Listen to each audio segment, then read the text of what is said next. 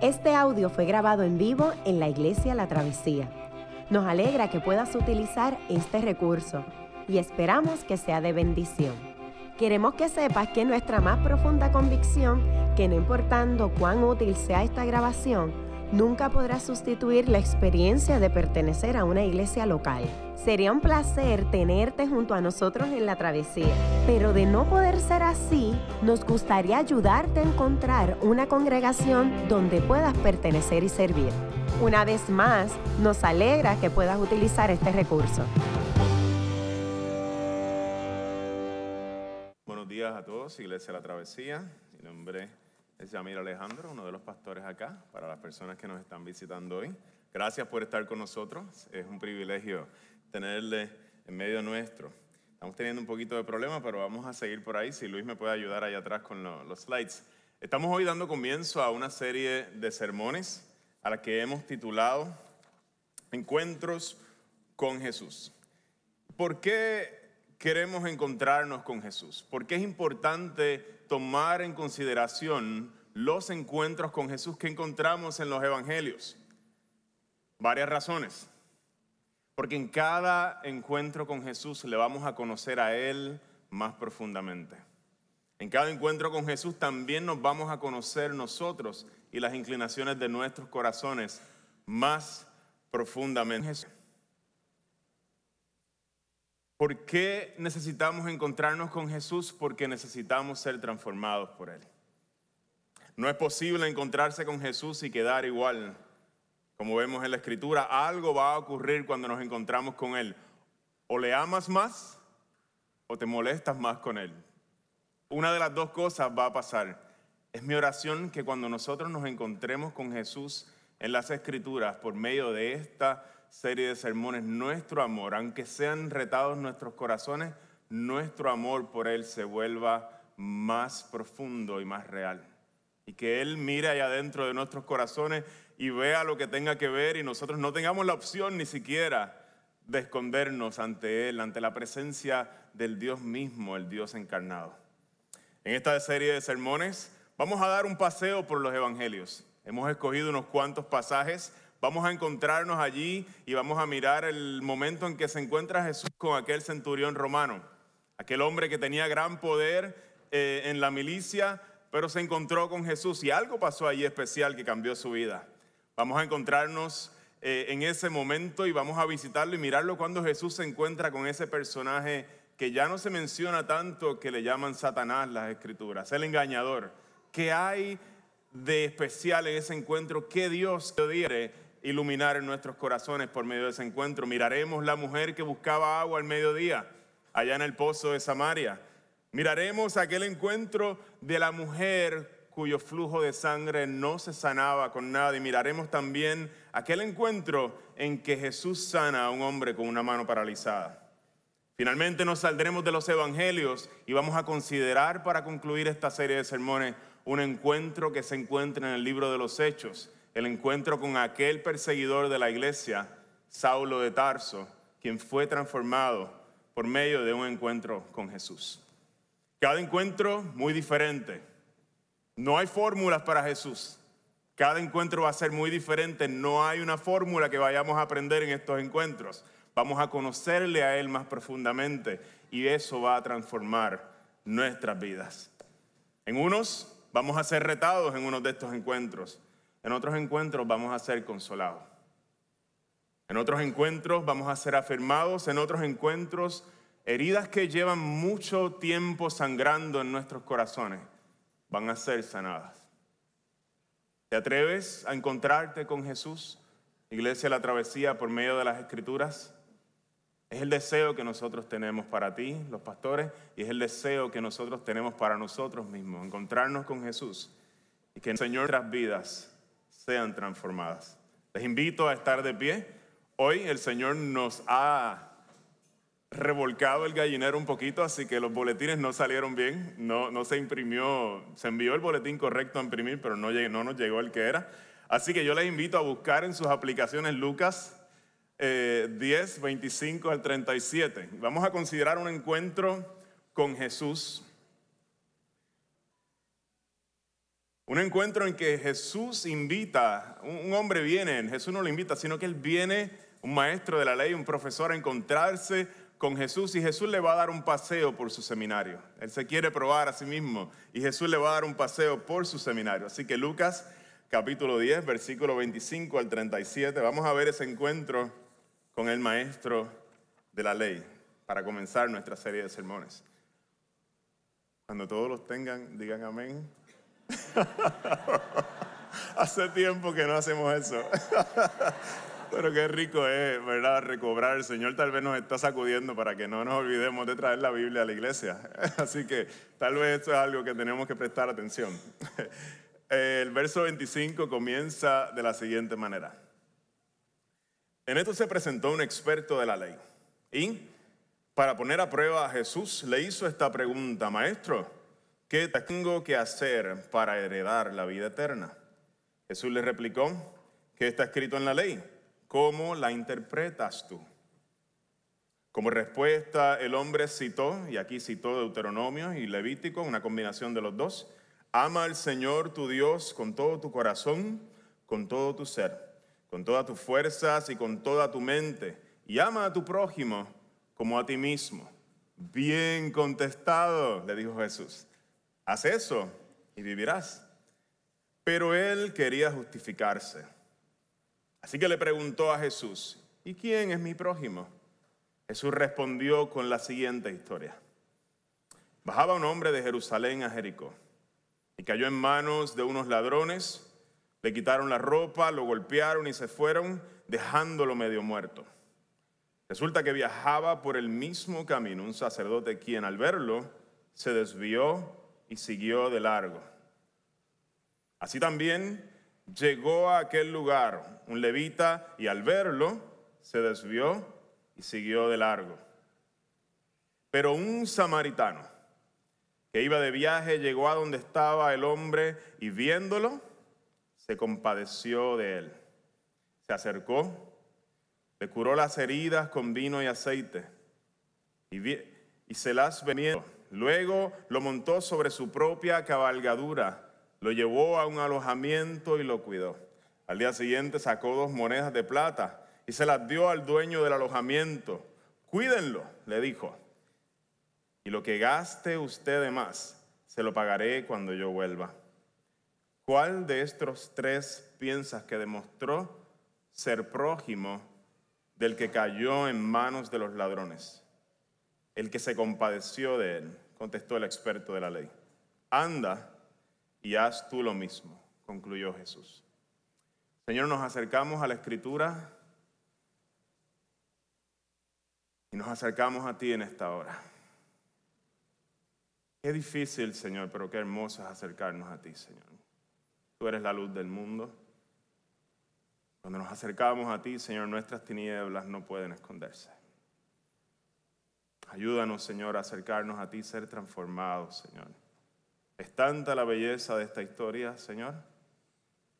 Es tanta la belleza de esta historia, Señor, que nos quedamos cortos ante ella y nuestras buenas obras no llegan nunca, Señor, a ser como ella. Pedimos que tu gracia nos sostenga, Señor, a medida que abrimos las escrituras, a medida que discutimos este pasaje, Señor, en familia, aquí en la travesía, tú hablas a nuestros corazones. Y hagas lo que tengas que hacer en ellos, Señor. En el nombre de Cristo Jesús nos presentamos ante ti, Señor. Amén y amén. Pueden sentarse, hermanos y hermanas, de la travesía. Estamos frente al primer encuentro de Jesús eh, en, esta, en esta serie de sermones. Es un momento donde, como le decía ahorita, Jesús se encuentra con este hombre. Y este hombre es un típico profesor de seminario, un experto en la ley. Em, y algo, algo muy característico de los seminarios, yo estuve allá en, el, en, Estados Unidos, algo muy característico de los seminarios es que uno de alguna manera encuentra espacios de debate que son súper chulos, espacios de debate donde las grandes ideas se, se, se exponen y, y, se debaten una y otra vez. Y básicamente esto es lo que este hombre viene a hacer con Jesús. Él viene a presentar sus ideas, él viene a probar a Jesús. Él dice, me parece interesante el seminario ambulante que tú llevas por ahí, maestro. Eres, eres un profesor, de alguna manera reconozco tu autoridad, reconozco que tú enseñas, pero quiero venir a ver si realmente tus enseñanzas van conforme a las escrituras. Quiero tener un debate teológico contigo. Y el Señor Jesús accede a tener un debate con él. Y, y, entabla una conversación con él. Y en este encuentro que vamos a tener con Jesús hoy, va, a ser eh, un proceso en el que vamos a pasar por el seminario de Jesús, a ver cómo Jesús interpreta la ley. ¿Cuáles son las respuestas que él tiene a estas grandes preguntas acerca de la vida, acerca de la ley, acerca de Dios? Y Jesús va a contestar esas preguntas, pero tal vez no lo va a hacer como tú y yo lo haríamos. Allá en el seminario, cada uno de nosotros íbamos cargando nuestros libros, todo, eh, teniendo nuestros espacios de estudio calladitos, toda esta belleza. Y aquí, con Jesús, nos vamos a encontrar con otro tipo de seminario. En el pasaje de hoy va a suceder algo como esto. Miren los primeros versos, si Luis nos puedes ayudar por ahí. En esto se presentó un experto en la ley y para poner a prueba a Jesús. Se acerca este profesor. ¿Y cuál es el tema de debate que él quiere presentar ante Jesús? ¿Me lo pueden poner acá en la, en la, en la presentación? Maestro, ¿qué tengo que hacer para heredar la vida eterna? A lo que Jesús le respondió, ¿qué está escrito en la ley? ¿Cómo la interpretas tú? Iglesia La Travesía, el tema que va a estar enfrente de nosotros es precisamente este que está aquí. El tema de debate de hoy es este gran seminario de Jesús, un seminario que no se caracteriza por ser igual a los demás, es la ley de Dios, los mandamientos y la pregunta es cómo la interpretas tú. Es la pregunta que el Señor Jesús le lanza a este gran maestro. ¿Cuál es el propósito de los mandamientos de Dios? Le está diciendo el Señor a este hombre que se acerca. ¿Cuál es el propósito? ¿La sabes recitar? ¿Cuál es su propósito? ¿Qué se supone que hagan esos mandamientos en una vida? Los mandamientos del Señor, mis hermanos, tienen como fin llevarnos a vivir una vida hermosa. Esa es la propuesta para el sermón de hoy. ¿Cómo nos llevan estos mandamientos a vivir una vida hermosa? El primer punto que quiero presentar a su consideración es que los mandamientos nos llevan a vivir una vida hermosa cuando restringen de nuestros corazones la maldad a la que nuestros corazones se inclinan. acérquense conmigo al verso siguiente. Este señor, cuando Jesús le pregunta qué sabe de la ley, esta es su respuesta. Él dice, ama al Señor tu Dios con todo tu corazón, con todo tu ser, con todas tus fuerzas y con toda tu mente. Deuteronomio capítulo 6. Y luego le dice, ama a tu prójimo de, como a ti mismo, Levítico capítulo 19. Él hace un resumen de toda la ley del Señor. El primer mandamiento nos dice que nuestro corazón no puede pertenecer a nadie más. Está restringiendo nuestra inclinación a entregar, a enchufar nuestros corazones a distintas cosas que hay allá afuera que el Señor nos dice, es letal para ti enchufar tu corazón. No puedes amar a nadie más de lo que amas al Señor. No puedes amar a nada allá afuera más de lo que amas al Señor. Y el segundo mandamiento nos está restringiendo también. Nos prohíbe vivir una vida que se haga de la vista larga de las necesidades de los demás. El Señor, con estos mandamientos está restringiendo de nuestros corazones primeramente la idolatría y segundo, la injusticia. La ley de Dios, resumida en estos mandamientos, está restringiendo de nuestros corazones la idolatría y la injusticia. ¿Y por qué estas dos cosas? Porque la idolatría y la injusticia, iglesia, la travesía, siempre van de la mano. La idolatría y la injusticia siempre van de la mano. Vamos a mirar esto en el relato. Les invito a considerar eh, la historia que Jerusalén nos ofrece en su seminario. Dice, bajaba un hombre de Jerusalén a Jericó y cayó en manos de unos ladrones. Le quitaron la ropa, lo golpearon y se fueron dejándolo medio muerto, nos presenta el panorama y luego nos dice, mira lo que pasó con la gente que pasó por allí. Resulta que viajaba por el mismo camino un sacerdote quien al verlo se desvió y siguió de largo. Así también llegó a aquel lugar un levita y al verlo se desvió y siguió de largo.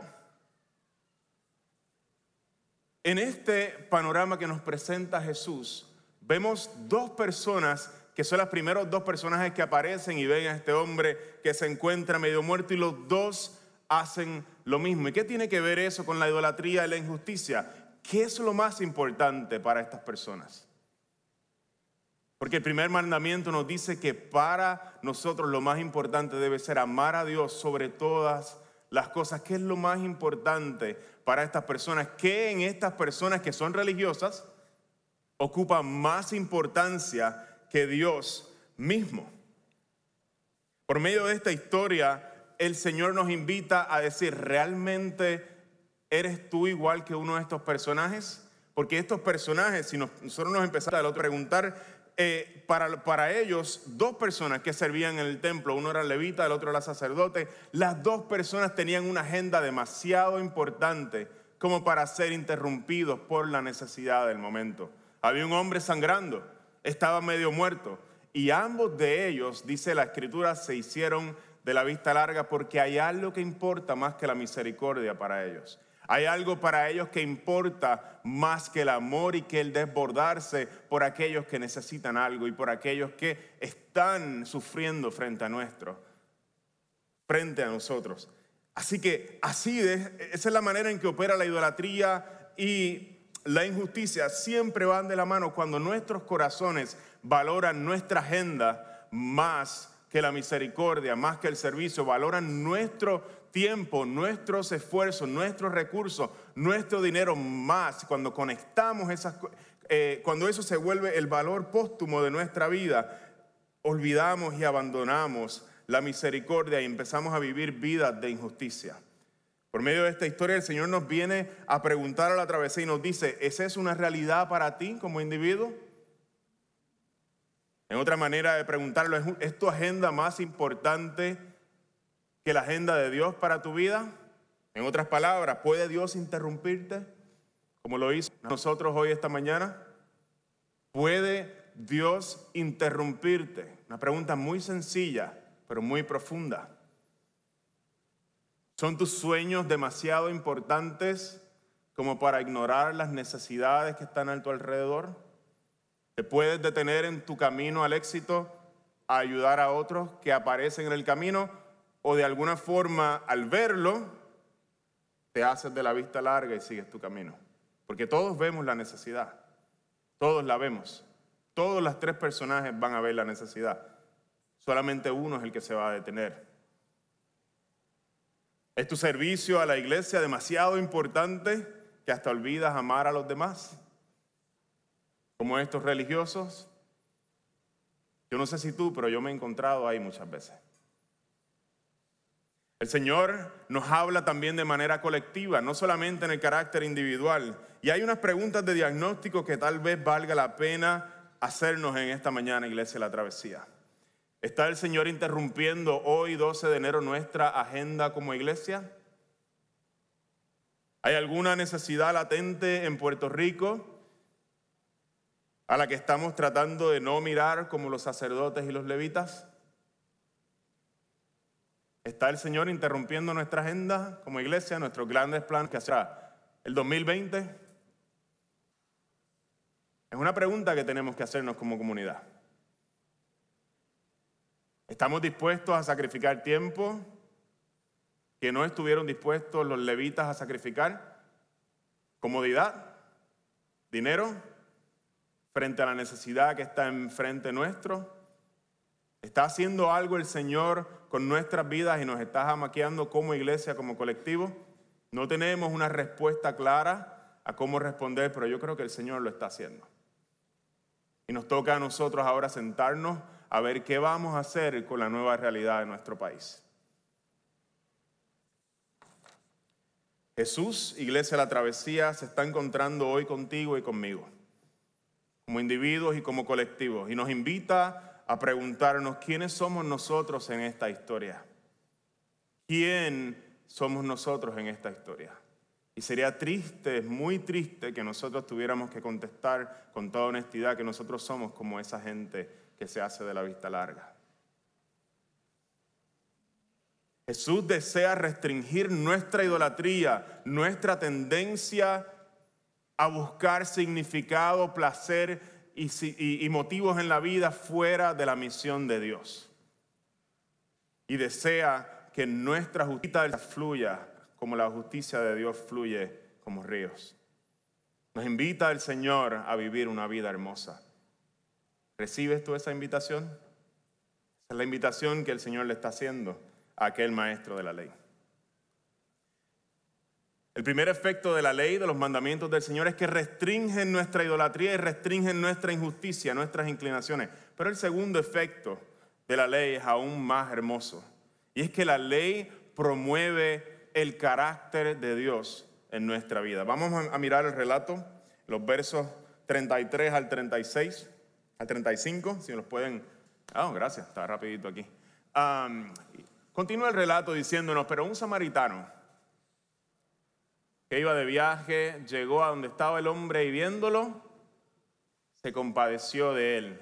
Mira la lista de verbos y la secuencia que está frente a nosotros. Dice que se acercó, le curó las heridas con vino y aceite y se las vendó. Luego lo montó sobre su propia cabalgadura, lo llevó a un alojamiento y lo cuidó. Al día siguiente sacó dos monedas de plata y se las dio al dueño del alojamiento y le dijo, cuídenmelo y lo que gaste usted de más, se lo pagaré cuando yo vuelva. Los tres personajes, el samaritano, este hombre que está descrito en estos versos aquí es quien único actúa conforme a la ley de Dios y es quien único entiende el propósito de la ley de Dios en nuestras vidas. Vamos a mirar la secuencia de verbos y yo quiero que la saboreemos uno a uno. Los verbos que se presentan en ese texto, el, texto anterior, el que estábamos leyendo para atrás. Dice, está en el amarillo, que lo vio. Los otros también lo vieron, pero él lo vio y su reacción fue diferente, porque al ver la necesidad se compadeció de él. No tuvo miedo. Andaba en un camino peligroso, no tuvo miedo, se acercó. Allí al acercarse vio sus heridas, las curó con vino y con aceite y se las vendó. Luego lo montó sobre su propia cabalgadura, se fue a pie, lo llevó a un alojamiento y allí lo cuidó. Y si termináramos aquí, uno diría, wow, wow, qué clase de amor, qué clase de misericordia se ha desbordado sobre este lugar, pero allí no lo dejó en ese alojamiento solo, sino que nos sigue, nos sigue diciendo el relato que al día siguiente sacó dos monedas de plata y se las dio al dueño del alojamiento y le dijo, cuídemelo, cuídemelo. Y lo que gaste usted de más, se lo pagaré yo cuando vuelva. Las manos de este hombre samaritano son manos que sanan, son manos que se entregan para la misericordia. El corazón de este hombre es un corazón que se desborda en generosidad y compasión. Para el samaritano, mis hermanos, y esto es algo clave para el samaritano, el amor, la fidelidad y la misericordia, que son cualidades de Dios mismo, son más importantes que su tiempo, su comodidad y su dinero. dice la escritura, hablando acerca del carácter, de Dios, Éxodo capítulo 34, ese momento donde el Señor se revela a Israel en la montaña de fuego habla de la firma del Señor. ¿Qué es lo que distingue a este Dios de Israel? El Señor, el Señor, Dios clemente y compasivo, lento para la ira y grande en amor y fidelidad. Esa es la firma de Dios a través de todas las escrituras. Eres lento para la ira y grande en compasión, grande en misericordia, grande en gesed, un amor que es imparable y fidelidad. El samaritano es quien único entiende la ley en este relato, porque es quien único termina pareciéndose a Dios mismo, el Dios que es el dador de la ley, el Dios que es clemente y compasivo. Cuando el Señor nos dice, ama al Señor tu Dios con todo tu corazón, con todo tu ser y con todas tus fuerzas y con toda tu mente, el fin es que tú termines pareciéndote a Él. El fin es que tú termines pareciéndote al Dios de la Escritura. Porque siempre nos vamos a parecer aquello que amamos, aquello que cautiva nuestros corazones. Algo que, que, que pasó esta semana pasada, que a mí me, me, llenó de mucha alegría y, me, a la misma vez de mucha, de, de mucho, como que derritió mi corazón, es que mi nena chiquita, Mercedes, ella yo no tengo la culpa, Cecilia, pero ella es una nena de papá. Y yo no he hecho nada para eso. Yo no he hecho nada. Ella me llama por la mañana, papá, y yo le digo, mamá, mamá, y no, papá. Y yo, ok, pues, yo no, yo no, yo traté.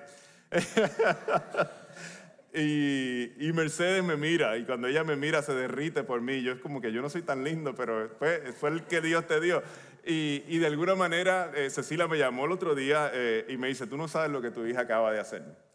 Exactamente en el lugar donde tú te sientas a tocar la guitarra y a cantar en casa, allí en ese sofá que está frente al televisor, allí ella puso su guitarra, ella pasa todo el trabajo, ella tiene un ukulele así chiquitito, rosita, ella pasa todo el trabajo del mundo porque no se puede tocar el ukulele en el piso, hay que sentarse donde papá se sienta y ella pasa todo el trabajo y pelea y Cecilia la escucha peleando, se sienta y empieza, ah, ya, ya, y empieza a tocar con el ukulele, un año y tres meses. Y yo estoy como que, y me dice, y luego mira a ver si estamos nosotras, esa estrella y yo, cerca, se baja, deja la guitarra donde va y vuelve al mismo sitio, pasa todo el trabajo de treparse y sigue, y sigue tocando. Y yo derretí acá, yo decía, no, no, yo no puedo más, yo aquí yo puedo morir y ya estoy tranquilo, sé que el corazón se derrite. Nosotros siempre vamos, nos vamos a parecer a aquello que más amamos o aquellos a quienes más amamos. Nos cautiva, cautiva nuestros corazones. Y es algo que Dios quiere y el Señor desea que nosotros nos parezcamos a Él. Cuando el amor por Dios se cultiva, comenzamos a parecernos a Él.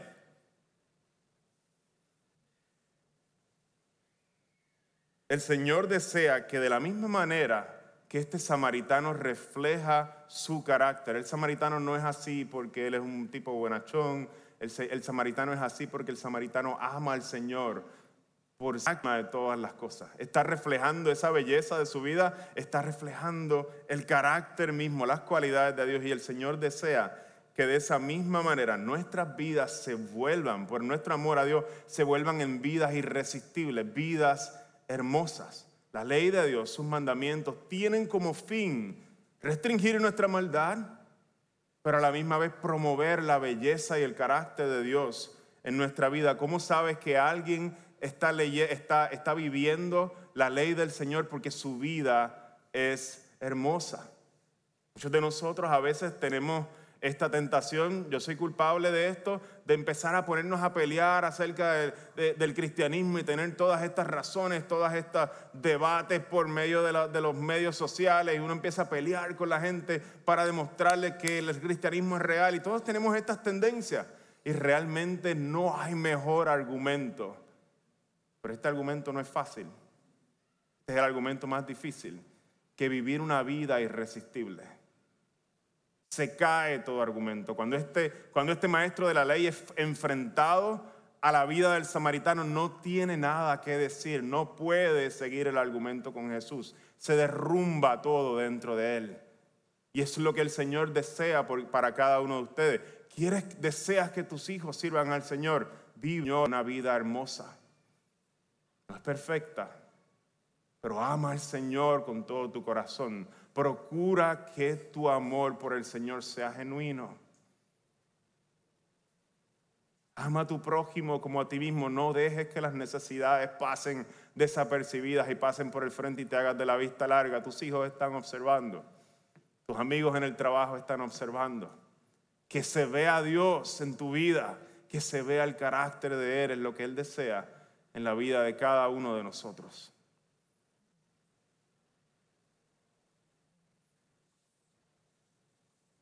quisiera concluir el sermón de hoy tomando los versos con los que cierra este pasaje.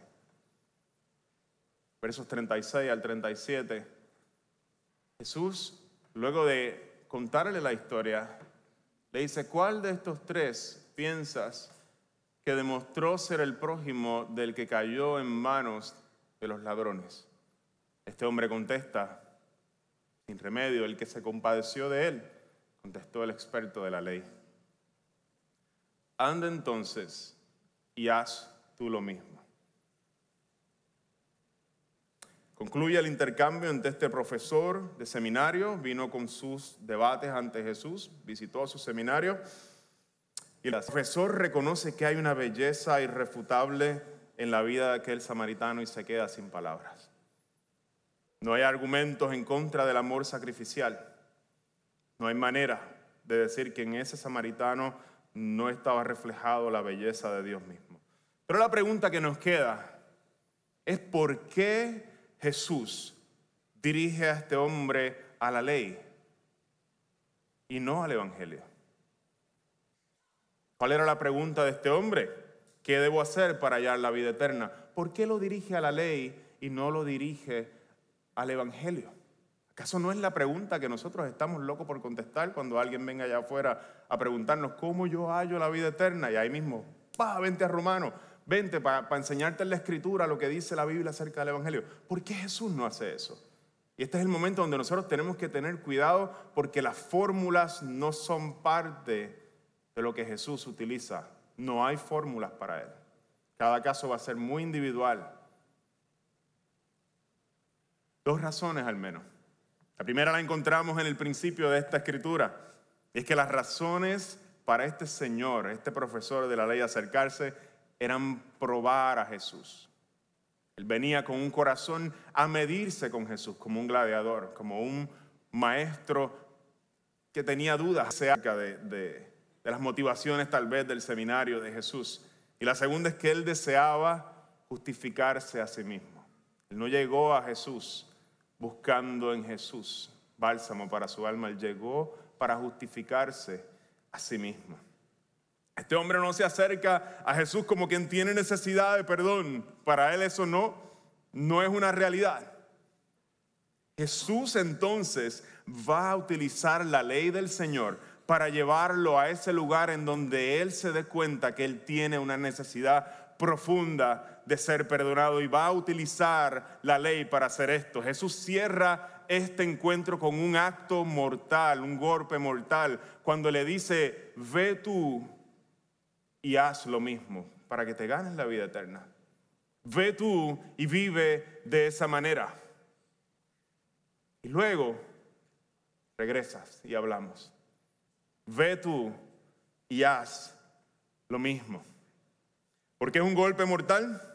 Porque no va a pasar mucho tiempo, mis hermanos, de la travesía, en lo que este hombre se dé cuenta que él no puede cumplir con las expectativas que nos exige la ley. Voy a hablar un poquito más claro, porque no va a pasar mucho tiempo en lo que este hombre comience a tener problemas con la lujuria, con la avaricia, con pecados muy específicos que no se mencionan cuando hablamos de que somos pecadores, pero que son muy reales en nuestra vida. Cuando este hombre empiece, ¿cuánto va a pasar? ¿Un día? ¿Una semana? Cuando este hombre empiece su corazón a salir toda la musaraña de allá adentro y se encuentre comparándose con aquel samaritano y se sienta como una porquería. ¿Te ha pasado eso a ti? Cuando este hombre llegue a ese lugar, en el lugar donde la ley lo aplaste completamente, en ese lugar donde la ley lo va a dejar como alguien que está medio muerto y sin esperanza. En ese momento él va a descubrir quién es él en esta historia. ¿Está el Evangelio en la historia? Está. Solamente tenemos que preguntarnos quiénes somos nosotros en la historia. ¿Quién eres tú en la historia? Solo entonces, en ese momento donde yo me entiendo a mí mismo como alguien que está muerto, medio muerto, sin esperanza, sin esperanza, entonces yo puedo empezar a decir, ahora sí, yo puedo recibir la gracia sublime de Dios. ¿Dónde está la gracia sublime de Dios? Hermanos, el samaritano se parece a Dios. Y si el samaritano se parece a Dios, este es un Dios que se detiene, que ve al que está medio muerto, aunque no se lo merezca, y expresa su misericordia, se compadece, sana sus heridas y no solamente sana sus heridas, sino que paga todo lo que falte para su completa recuperación, aunque nosotros jamás lo merezcamos. ¿Quién eres tú en la historia? ¿Cómo te ves a ti mismo en la historia? Va a definir cómo esta historia te afecta a ti o te afecta a otra persona. ¿Quién eres tú en la historia? ¿Has llegado a ese lugar?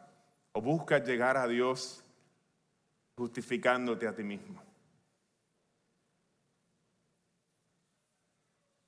El amor y la misericordia de Dios están prestas a compadecerse de nosotros, a sanar nuestras heridas y llevarnos a un lugar seguro y pagar aún por ese alojamiento el tiempo que sea necesario. ¿Quién eres tú en la historia? Señor, nos acercamos a una historia muy conocida del buen samaritano. Nos acercamos creyendo que el propósito mayor de esta historia es que nosotros seamos como el samaritano y sí lo es, Señor.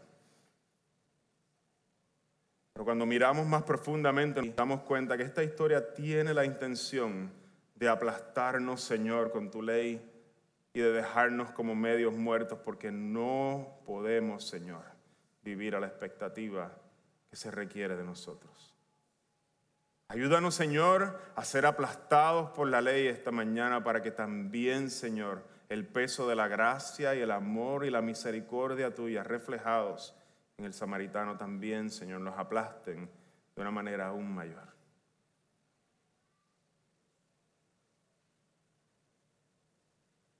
Señor, deseamos y oramos que tu carácter sea formado en nosotros, Señor. Que restrinjan nuestra idolatría de hallar sentido en otras cosas.